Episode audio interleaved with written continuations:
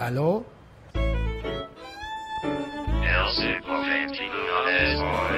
Napster se unifica en el mundo entero. ¿Qué significa eso? Que la compañía de streaming que unificó dos de las más grandes, de las más importantes, de las primeras y de las más fuertes en el negocio, habían estado perdiendo el terreno con respecto a Spotify, que se ha tomado casi el mundo entero. Mientras tanto, Deezer ha colonizado algunos territorios con mucha fuerza. Y luego un día salió Apple y dio un golpe sobre la mesa y dijo, esto es mío. Yo me inventé lo de iTunes, yo puse las reglas para el comercio de la música, yo voy a meterme también en el negocio del streaming. Ay, hace rato no compartía el sonido de las campanas, voy a salir. Y mientras tanto, ¿qué pasaba con, con esas dos compañías eh, como antiguas, eh, anteriores, que habían tenido un papel muy importante y que de repente parecían venirse a menos? Estoy hablando de Rhapsody en los Estados Unidos como servicio de streaming y de, venta de, canciones, sí, igual que iTunes vendía canciones, Rhapsody también podía vender canciones y, y, creó su servicio de streaming musical desde muy temprano.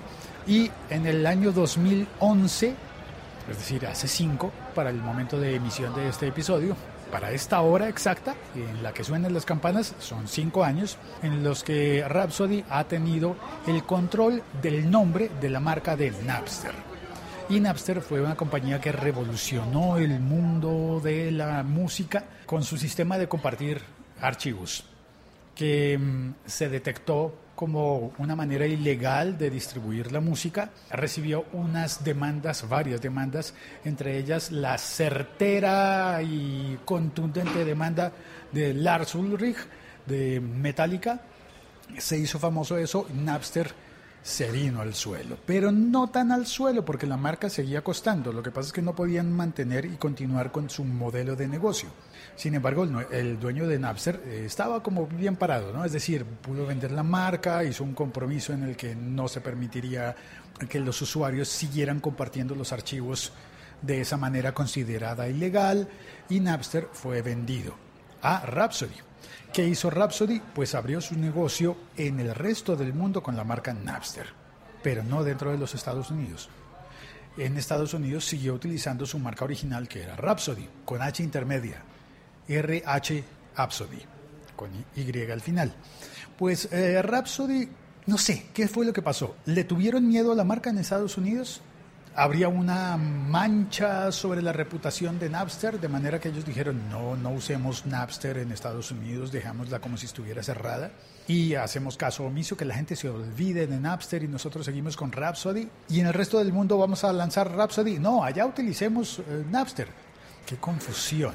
Es algo similar, parecido a lo que ha hecho, por ejemplo, América Móvil con sus marcas Telmex y Claro, que en algunas partes del mundo es Telmex y en otras partes se llama Claro, pero al final es lo mismo, pero es distinto, pero qué confusión que el servicio que tú compras en un país se llame distinto, aunque sea exactamente el, mismo.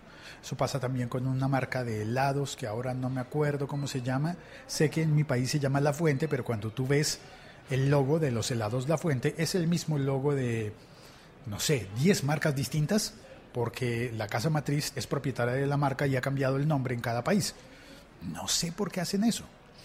Caso distinto a lo que ha hecho, por ejemplo, un socio importante de Napster y de Rhapsody, Telefónica.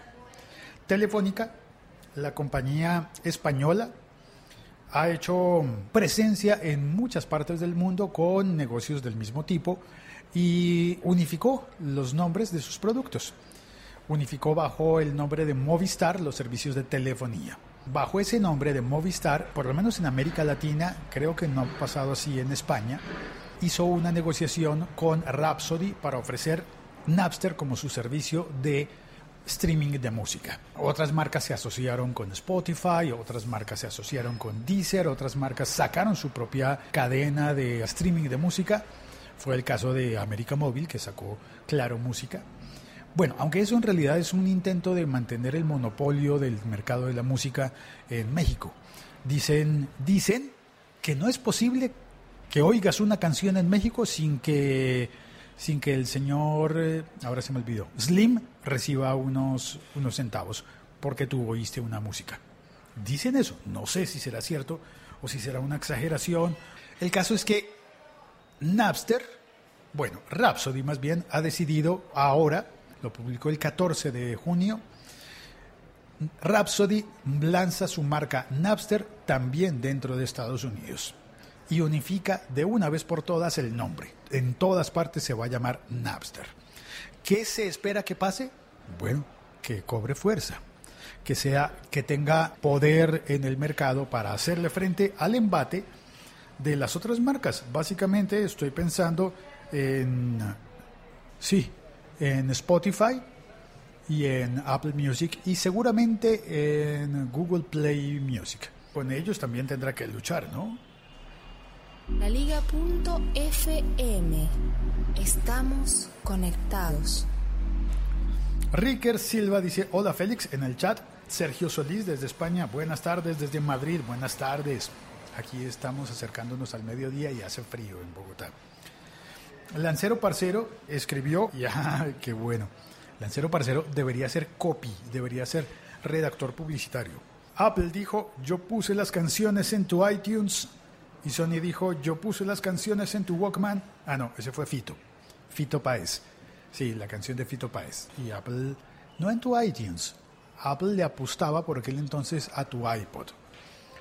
¿Qué pasará con el iPod a propósito? ¿Qué va a pasar con, con todo este negocio de la música? Sí, es un negocio. Nos han estado exprimiendo el dinero durante tantos años con este cuento de la música, pero igual muchos lo pagamos con gusto. Posiblemente lo seguiremos pagando. Un podcast de laliga.fm. Muchísimas gracias por oír este episodio podcast. Soy Félix. Este podcast hace parte de laliga.fm. Un abrazo desde Bogotá, Colombia. Chao, cuelgo. Gracias a las personas que entraron al chat y a las personas que le dan clic al botón de compartir este episodio podcast.